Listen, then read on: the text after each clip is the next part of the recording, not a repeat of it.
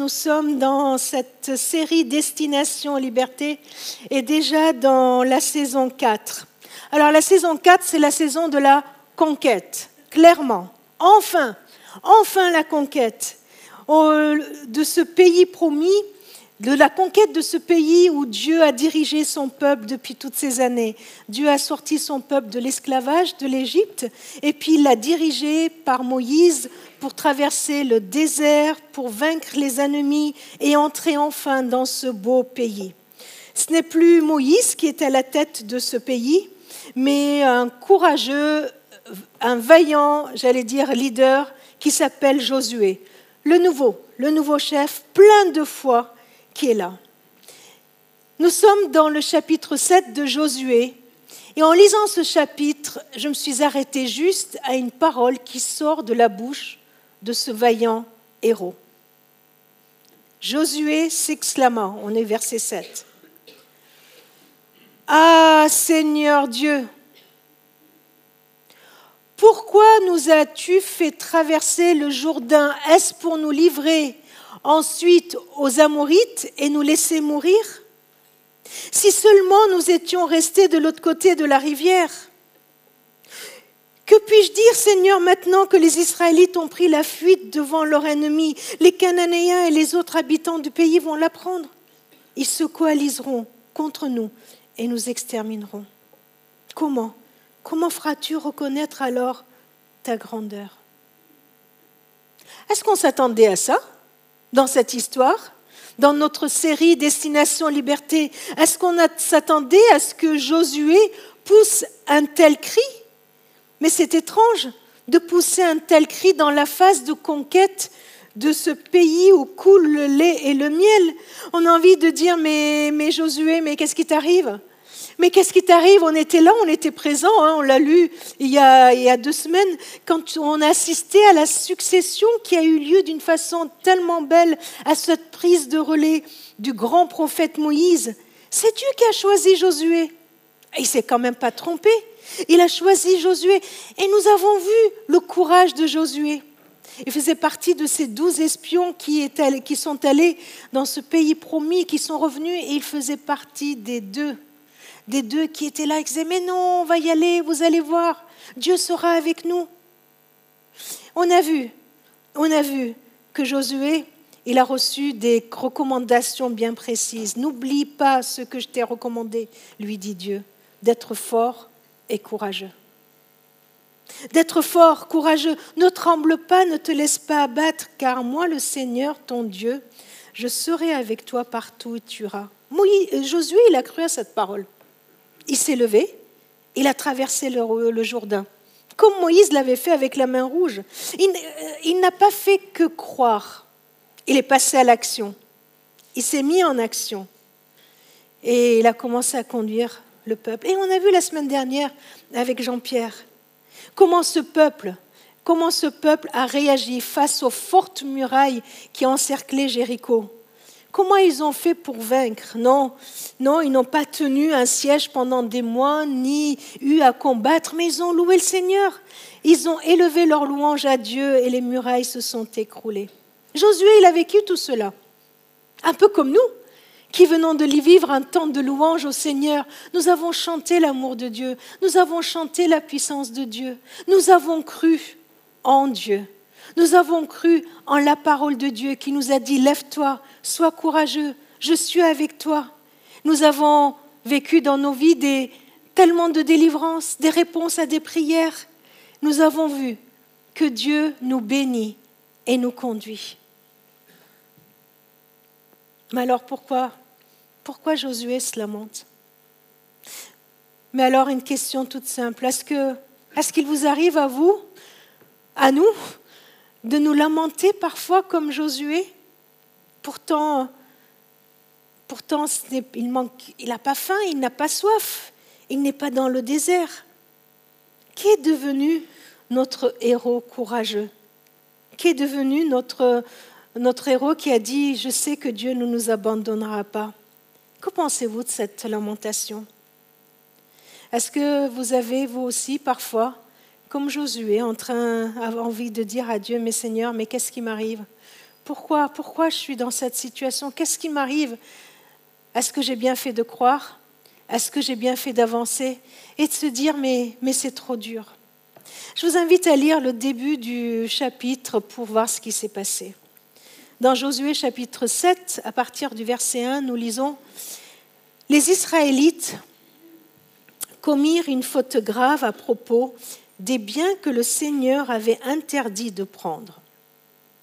Un membre de la tribu de Juda, Akan, fils de Carmi, lui-même fils de Zabdi et petit-fils de Zéra, s'empara de certains d'entre eux. C'est pourquoi le Seigneur fut pris de colère contre les Israélites. De Jéricho, Josué envoya des hommes vers Haï, une ville située à l'est de Bethel, près de Beth Aven. Il leur dit Montez, espionnez le pays, ce qu'ils firent. Ils revinrent dire à Josué Il est inutile, c'est pas la peine d'envoyer l'armée tout entière attaquer Haï. Deux mille, allez, trois mille hommes suffiront. La population de la ville est trop peu nombreuse pour qu'on dérange tout le peuple. 3000 hommes environ partirent donc à l'attaque, mais ils durent s'enfuir devant les habitants d'Aï. Ceux-ci tuèrent environ 36 d'entre eux. Ils poursuivirent les autres depuis la porte de la ville jusqu'à Shebarim et dans la descente. Ils les mirent en déroute. Alors le peuple perdit tout courage. Le cœur lui manquait. Il y a une autre traduction qui dit leur cœur fondé en eux. Josué, les anciens d'Israël déchirèrent leurs vêtements, ils se couvrirent la tête de poussière, ils se jetèrent face contre terre devant le coffre du Seigneur, ils restèrent ainsi jusqu'au soir. Et enfin, Josué s'exclame, Ah Seigneur Dieu, pourquoi nous as-tu fait traverser le Jourdain? Tiens, c'est Dieu qui est coupable. Pourquoi tu nous as fait traverser le Jourdain? Est-ce pour nous livrer ensuite aux Amorites et nous laisser mourir? Si seulement nous étions restés de l'autre côté de la rivière. Que puis-je dire maintenant, Seigneur? Maintenant que les Israélites ont pris la fuite devant leurs ennemis, les Cananéens, les autres habitants du pays vont la prendre. Ils se coaliseront contre nous et nous extermineront. On est fichus. Comment feras-tu reconnaître alors ta grandeur? Josué, il est à la tête d'un grand peuple Josué, dans cette position-là, il vit pour la première fois un échec. Voilà son premier échec. Il est mis en déroute. Il ne vit plus les promesses de Dieu. Il a une difficulté. Pourquoi? Et aujourd'hui, on va essayer de comprendre pourquoi. Alors, avant d'aller plus loin, j'aimerais faire une introduction qui est essentielle et qui est très importante. Nous allons voir dans ce récit deux causes, deux causes qui expliquent l'échec du peuple et de Josué. Mais tous les échecs que nous vivons dans nos vies ne signifient pas qu'ils ont ces deux causes. On est d'accord? Tous les échecs que nous avons dans nos vies, toutes les difficultés que nous avons dans nos vies, ne signifient pas qu'il y a une cause bien précise, celle qu'on va voir ensemble tous nos échecs, toutes nos difficultés ne sont pas la conséquence de notre incohérence ou de notre péché. Je vais vous donner un exemple que j'ai certainement dû donner, mais ça m'a tellement marqué quand euh, j'étais jeune, je jouais au football. Et puis, enfin, jouer au football, c'était juste pour remplacer quelqu'un au, cage, hein, qu'on soit d'accord, hein, pas plus que ça, parce qu'il fallait bien qu'il joue, il leur manquait quelqu'un. Donc, Gemma, tu veux te mettre au cage? C'était ça, hein, pas plus. Et puis, évidemment, je glisse, je tombe, je me casse le poignet, je me retrouve à l'hôpital. Je me retrouve à l'hôpital, opération, tout ça, j'ai super mal, je suis toute seule là-haut dans les Yvelines. Et quelqu'un, le lendemain, un bon chrétien, vient me voir et il me dit, Gemma, tu dois te remettre en question et tu dois regarder quel est le péché que tu as commis dans ta vie pour qu'il t'arrive une telle chose. C'est arrivé qu'à moi ce genre de choses? J'ose pas vous faire lever la main. Hein. On est d'accord? Que tout ce qui nous arrive dans la vie de difficile, ne sont pas, n'est pas la conséquence d'un péché. Mais parfois, si. Vous me suivez toujours? Là, là, je sens que je vous perds là. Mais parfois, parfois, c'est le cas. Vous avez envie de continuer à écouter? On est d'accord sur ce préambule? Bien sûr, bien sûr que toutes les difficultés nous arrivent ne sont pas les conséquences d'un péché. Mais parfois, oui. Et c'est ce qui t'arrive. C'est ce qui arrive à ce peuple. Et c'est de cela que nous vous en parlons. Alors, quelles sont les causes qu'on voit dans ce court récit que nous venons de lire? Et je vous laisse lire la suite chez vous. Eh bien, la première chose, c'est que c'est qu'on voit que on voit que ce peuple, il est face à une situation. Il y a Haï, ce pays, cette ville qu'ils veulent conquérir. C'est pas Jéricho. C'est pas la grande ville de Jéricho avec les murailles infranchissables. C'est une situation qui est tout à fait à la portée de ce peuple. Facile, fastoche, il n'y a pas de problème. On peut y aller et on peut attaquer. Jérémie aurait dit The two fingers in the nose. Bon, je, la fais avec l'accent du Liban, hein, d'accord euh, Facile. Voyez, c'est facile. C'est facile. C'est à notre portée. Il n'y a pas besoin de consulter l'Éternel. Il n'y a pas besoin de demander son aide. On sait faire. On sait faire. C'est à notre portée. C'est pas Jéricho. C'est pas les murailles de Jéricho. C'est pas la mer Rouge à traverser ni le Jourdain à traverser. C'est une petite ville, ville de rien du tout qu'il faut y aller. Il n'y a même pas besoin que tout le monde mouille la chemise. Il y en a qui peuvent rester tranquillement à la maison, avec leur famille, tranquille. Juste un petit groupe peut le faire. C'est facile, c'est à notre portée. Premier, premier problème de ce peuple, c'est qu'ils ont cru à un moment donné qu'ils pouvaient se passer de Dieu. Pas besoin de Dieu. Je vous avoue que quand j'ai lu ce texte-là, je me disais, bon, allez, avant que, avant que je continue plus loin dans ma prédication, j'ai m'a réfléchi cinq secondes. Est-ce que ça t'arrive, ça? Est-ce que ça m'arrive de, de, de me dire que je ne suis peut-être pas obligée de consulter Dieu tout le temps? Voilà. Et je vous fais un peu, un peu une confession. Euh, eh bien, je réfléchissais à ça, je me disais, bah ouais, quoi, ça fait 30 ans que je prêche. Je sais, je crois que je sais prêcher. Vous voyez, ça fait 30 ans que je prêche. Eh bien, le, texte de, de, Josué 7, j'ai déjà prêché je ne sais pas combien de fois dessus. J'ai déjà fait des animations bibliques avec les enfants, avec les adultes, avec les jeunes. J'ai écrit des notes bibliques sur toute la Bible. Je sais faire. Est-ce que j'ai besoin de prier pour que Dieu me donne un message? J'ai déjà fait tellement de préparation au baptême, de préparation au mariage. J'ai tellement fait de visites dans ma vie. Est-ce que, est que j'ai besoin de prier pour que Dieu me dirige quand je fais une visite? Est-ce que j'ai besoin de prier pour que Dieu me dirige quand je fais une... Vous voyez ce que je veux dire? Et ce piège qui est, je sais faire. Pourquoi consulter l'Éternel? Avouons-le, nos prières sont tellement plus insistantes quand nous sommes perdus, quand nous ne savons pas comment faire. Avouons-le, nous crions tellement à Dieu quand nous sommes devant des problèmes qui sont plus grands que nous. Quand nous sommes devant des problèmes que nous ne pouvons pas régler par nous tout seuls.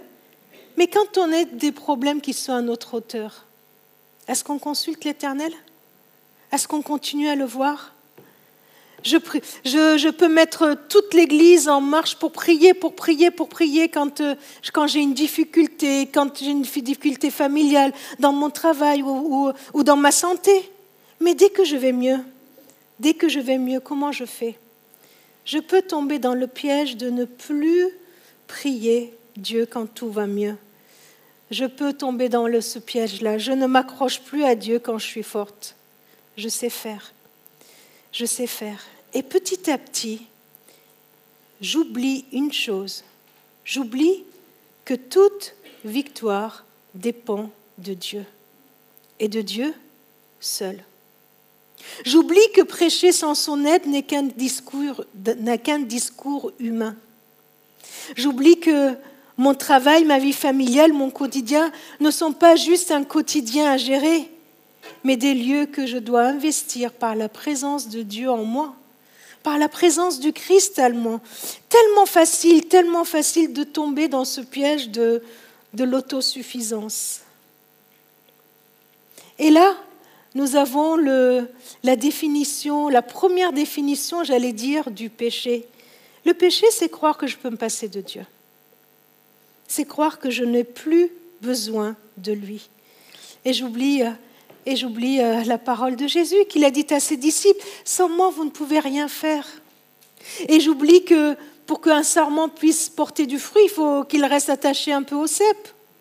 J'oublie juste que pour que je puisse briller, il faudrait que je sois branché à la lumière, voyez Et j'oublie que, que la lumière, elle n'est elle est pas en moi, elle est en Christ qui m'habite, voyez Et j'oublie. Et je finis même par croire que si les murs de Jéricho sont tombés, c'est parce que j'ai bien chanté. J'ai chanté juste, bien, j'ai bien joué du violon, j'ai bien joué au tambour. C'est parce que j'ai chanté que les murs sont tombés. Non? Plus besoin de Dieu. Deux, trois mille hommes, ça suffit. Et puis bien sûr, nous voyons dans ce texte, dans ce récit, qu'il y a une autre raison. Une autre raison qui explique l'échec du peuple de Dieu. Une raison qui est beaucoup plus explicitée dans ce texte. Il y a quelqu'un, un certain Akan. Et ce qui m'a intrigué, c'est qu'à chaque fois qu'on parle de lui, on fait toute sa généalogie. On remonte à quatre générations. Allez vérifier dans Josué 7. À chaque fois qu'on dit Akan, on précise qu'il est fils de Carmi, petit-fils de Zabdi et arrière-petit-fils de Zéra. Quelqu'un qui, au moment du combat contre Jéricho, a vu dans le butin certaines choses, et nous apprendrons un peu plus tard ce qu'il a fait. Il n'est pas passé aux aveux tout de suite, il n'est pas venu dire au peuple, écoutez, vous savez quoi, j'ai fait une bêtise, je vais l'avouer. Non, il a fallu que, le peuple suive toute une stratégie que Dieu leur avait donnée, euh, amener les tribus, de chaque tribu les familles, etc., jusqu'à ce qu'il jusqu'à ce qu'il soit démasqué. Et quand il a été démasqué, il a dit, dans le verset 21, J'ai vu dans le butin un magnifique manteau de Mésopotamie 200 pièces d'argent et un lingot d'or d'un demi-kilo. J'en ai eu tellement envie que je les ai pris. Vous les trouverez enterrés à l'intérieur de ma tente, l'argent est dessous. Tiens, il n'a pas fait que prendre, il a même caché comme si on pouvait cacher ça. Il l'a caché peut-être, euh, ouais, peut-être à à Josué et aux autres, mais comme s'il pouvait cacher ça à Dieu. Vous avez remarqué ce qu'il dit? J'ai vu, j'ai eu envie, j'ai pris. Ça vous rappelle rien? Non? Ça vous rappelle quoi? Allez, vous pouvez le dire. Hein Dans le jardin d'Éden, c'est ce qui s'est passé, non? Adam et Ève, c'est dit qu'ils ont vu que le fruit était beau, ils en ont eu envie et ils ont pris. J'ai vu, j'ai eu envie, j'ai pris. Mais quel est vraiment le problème Pourquoi c'est un problème que, que, que prenne de ce, un butin Peut-être qu'il aurait pu se dire bah, j'y ai droit, j'y ai droit tout simplement, je me suis battu, j'ai mouillé la chemise, j'étais là, je veux bien prendre ça. Qu'est-ce que Dieu va en faire? Je vais le prendre mais seulement juste euh, au chapitre précédent, dans Josué 6, Dieu avait donné des instructions très claires. Il avait dit attention. Il avait dit attention. Ne prenez rien de ce qui doit être détruit, sinon vous attirez le malheur et la destruction sur le camp d'Israël. C'était clair. Tout l'argent et l'or, tous les objets de bronze ou de fer seront mis à part pour le Seigneur est mis dans son trésor. L'ordre est clair. Donc Akan n'a pas fait une faute par omission, mais il a fait une faute consciemment. Son péché, c'est qu'il ne donne pas à Dieu la totalité de ce qui lui est dû. Il n'est pas intègre. Il fait un compromis. Il ne donne pas tout. C'est venir à Dieu dire, Seigneur, je te donne tout, mais je ne lui donne pas tout. Et ne lui donne pas ce qui est dû à Dieu. Alors, qu'est-ce que ça peut vouloir dire pour nous? Qu'est-ce qui est dû à Dieu? Qu'est-ce qu'on doit à Dieu? Qu'est-ce qu'on doit donner à Dieu? Allez-y, hein, je vous laisse parler un peu. Qu'est-ce qu'on doit donner à Dieu? Allez Isabelle, je sens que tu as quelque chose à dire. Ah, elle parle de la dîme. Ben oui, on doit lui donner une part de nos, finances. Oui, tu as raison. Qu'est-ce qu'on doit lui donner?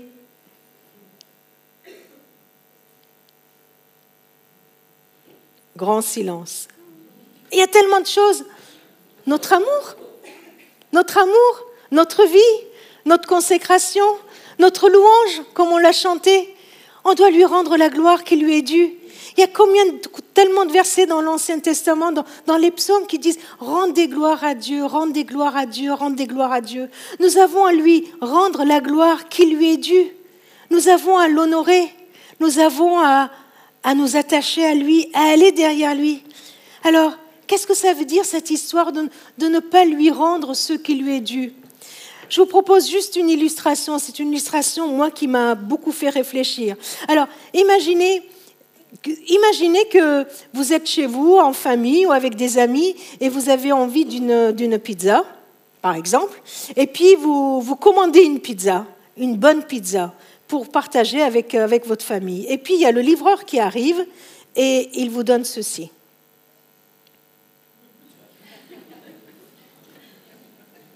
Est-ce que vous avez eu une pizza? Il ne vous a pas apporté euh, un poulet ou du jambon ou je ne sais pas quoi, il vous a bien apporté une pizza. Il vous a donné une pizza. Alors, qu'est-ce que vous diriez euh, au livreur? Il en manque, mais oui, il manque quelque chose. Moi, je m'attends à ce que la pizza soit entière, mais il manque quelque chose. Et pourquoi ça manque? Ah, mais le livreur, il a vu que c'était bon, il a eu envie et il a pris. Hein? Il a vu, il a eu envie, il a pris. Je crois que Dieu doit ressentir un peu, peut-être hein, la même chose que moi quand je reçois ma pizza comme ça, quand il voit que je que je lui donne pas tout ce dont il mérite, tout ce qu'il me demande. Et parfois, je lui donne que ça. Je dis, écoute, il faudrait que tu te contentes de ça. Il faut que tu te contentes de ça.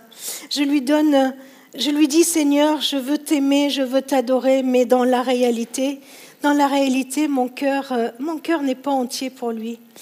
Vous savez, dans, Deutéronome, Dieu, il a pris le temps dans ce désert de 40 ans. Pendant 40 ans, le peuple n'a pas perdu son temps, hein. mais vraiment, il a été instruit par Dieu pour qu'il puisse vivre dans ce pays. Et Dieu a donné tellement d'instructions à son peuple. Il lui a dit, maintenant Israël, qu'est-ce que le Seigneur ton Dieu attend de toi?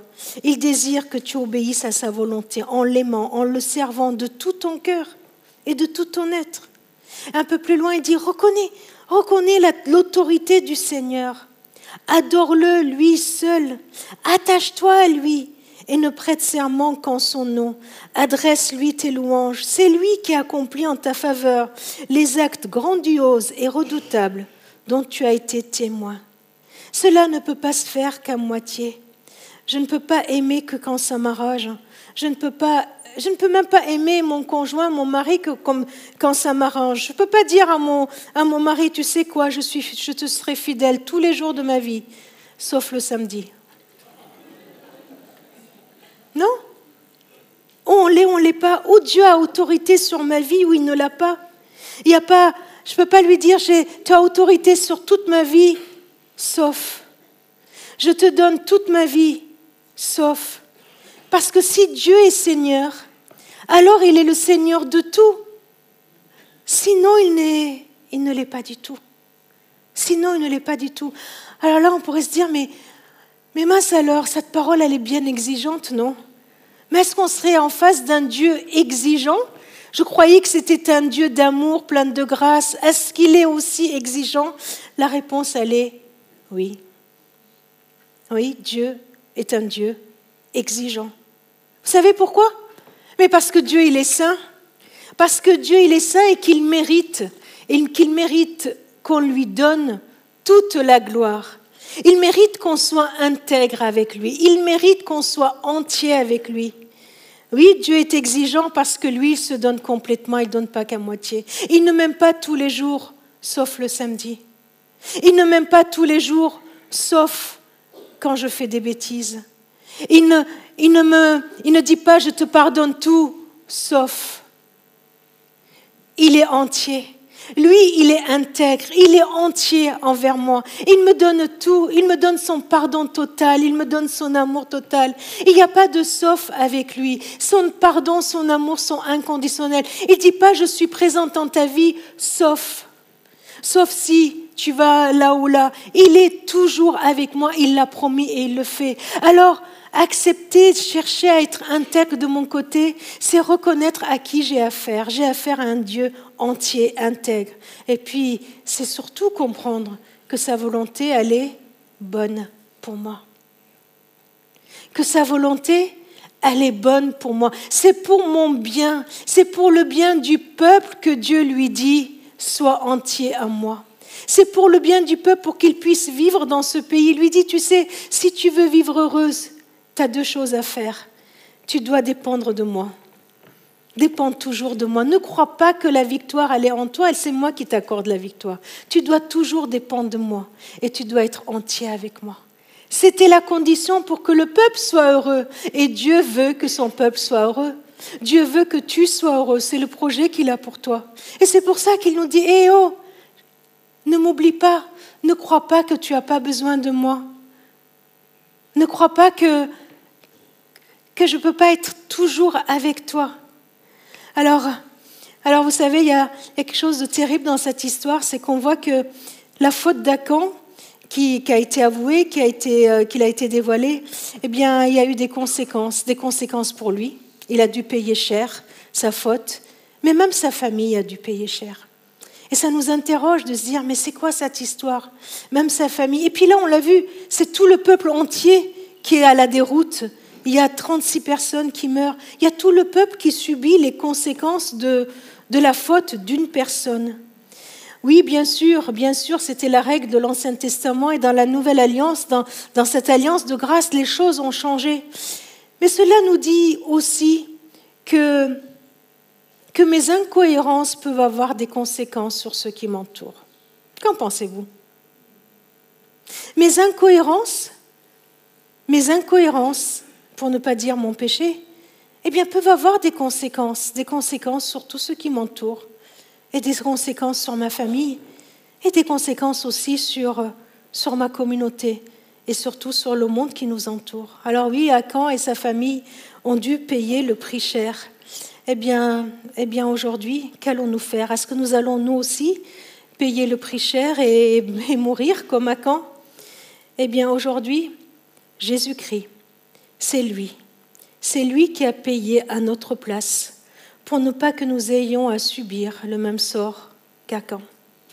C'est lui qui a pris notre place, c'est lui qui a pris sur lui toutes nos compromissions, tout notre orgueil, tout notre manque d'intégrité. Il a pris nos fautes à son compte pour, que, pour ne pas que nous, nous nous soyons obligés de le payer. Il a pris nos fautes à son compte pour qu'il puisse nous libérer. Et c'est ça la bonne nouvelle.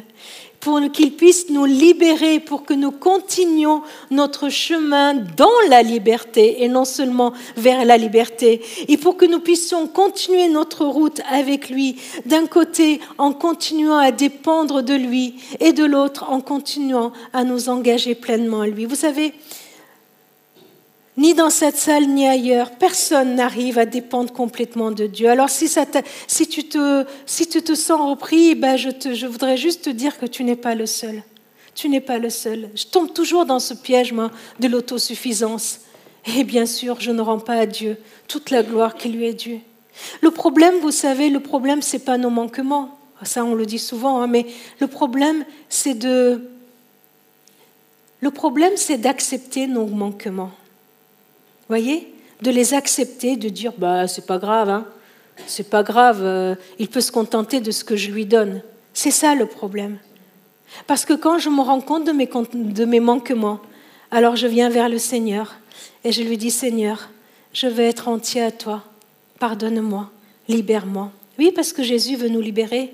Jésus veut nous donner la victoire. Et la première victoire, elle est sur nous-mêmes. J'ai commencé, euh, j'ai commencé le message en disant que, tous nos échecs n'ont pas comme cause un péché. Eh bien, cela veut dire que oui, nous pouvons vivre des difficultés, mais nous pouvons vivre les difficultés et la victoire en même temps. Vivre dans la victoire n'est pas une vie sans difficulté, mais une vie où malgré les difficultés, nous ne sommes pas dans la défaite. C'est Paul en pleine prison, c'est euh, Daniel avec plein de lions autour de lui, et c'est même Jésus sur la croix, qui vivait une difficulté, mais qui n'était pas dans la défaite, parce qu'il le vivait dans la dépendance avec Dieu et dans une vie intègre. Et vous savez ce que je disais tout à l'heure avec Jean-Pierre, là on discutait ensemble, je disais, mais, mais c'est fou parce que quand Dieu nous demande de, de vivre entier, d'être entièrement à lui, ce qu'il veut, son ambition pour nous, franchement, ce n'est pas qu'on soit des petits chrétiens bien gentils, propres euh, sous tout rapport. Hein. C'est pas ça l'ambition de Dieu pour nous. L'ambition de Dieu n'est pas qu'on soit des chrétiens parfaits par nous-mêmes, mais il a beaucoup plus d'ambition pour nous. Vous savez, c'est quoi son ambition? Son ambition, c'est que sa gloire se manifeste par nous. Ça change tout. Son ambition, c'est que sa gloire se manifeste au travers de nous. Mais cette parole-là, si c'est moi qui la disais, vous me diriez, mais quel orgueil, mais quelle prétention. Comment, comment on peut prétendre que la gloire de Dieu, la gloire de ce Dieu dont on a même, avec notre intelligence, on ne peut même pas saisir la grandeur de sa gloire, qu'elle se manifeste au travers de nous et en nous et par notre communauté, par notre Église et par la vie de notre Église. Mais on pourrait croire que c'est prétentieux. Mais ce n'est pas moi qui le dis, c'est Jésus qui le dit. Dans Jean chapitre 10, 17, pardon, Jean chapitre 17, Jésus a prié, il a dit, il prie son Père et il dit, tout ce qui est en moi, tout ce qui est en moi est à toi. Intégrité, voyez Tout ce qui est en moi est à toi. Et tout ce qui est à toi est à moi. Et ma gloire se manifeste en eux en eux. Eux, ce sont les disciples. C'est cela la relation que Dieu veut avec nous. Il veut qu'on soit complètement à lui parce que son projet, c'est que la gloire du Christ se manifeste en nous. Et cela nous dépasse, mais c'est l'œuvre de Dieu en nous. Regardez ce que Jésus dit dans sa prière un peu plus loin. Au verset 17, il prie son Père et il dit, et pendant qu'on lit, comptez le nombre de fois qu'il dit le mot entièrement. Fais qu'il soit entièrement à toi, par le moyen de la vérité. Ta parole est la vérité. Comme toi, tu m'as envoyé dans le monde, moi aussi je les ai envoyés dans le monde. Je m'offre entièrement à toi, pour eux, afin qu'eux aussi soient, soient quoi? Entièrement à toi. Voilà le projet de Christ il s'offre entièrement pour que toi et moi, nous soyons entièrement à lui et que nous soyons envoyés dans ce monde. Pas que pour que nous soyons, puisque nous sommes, puisque nous sommes envoyés dans ce monde pour manifester sa gloire. C'est ça l'ambition de Dieu pour nous, pour notre vie individuelle et pour notre vie communautaire. Alors oui, mes amis, mes, mes amis, ne laissons pas l'autosuffisance, ne laissons pas notre manque d'intégrité venir nous empêcher de rendre gloire à Dieu.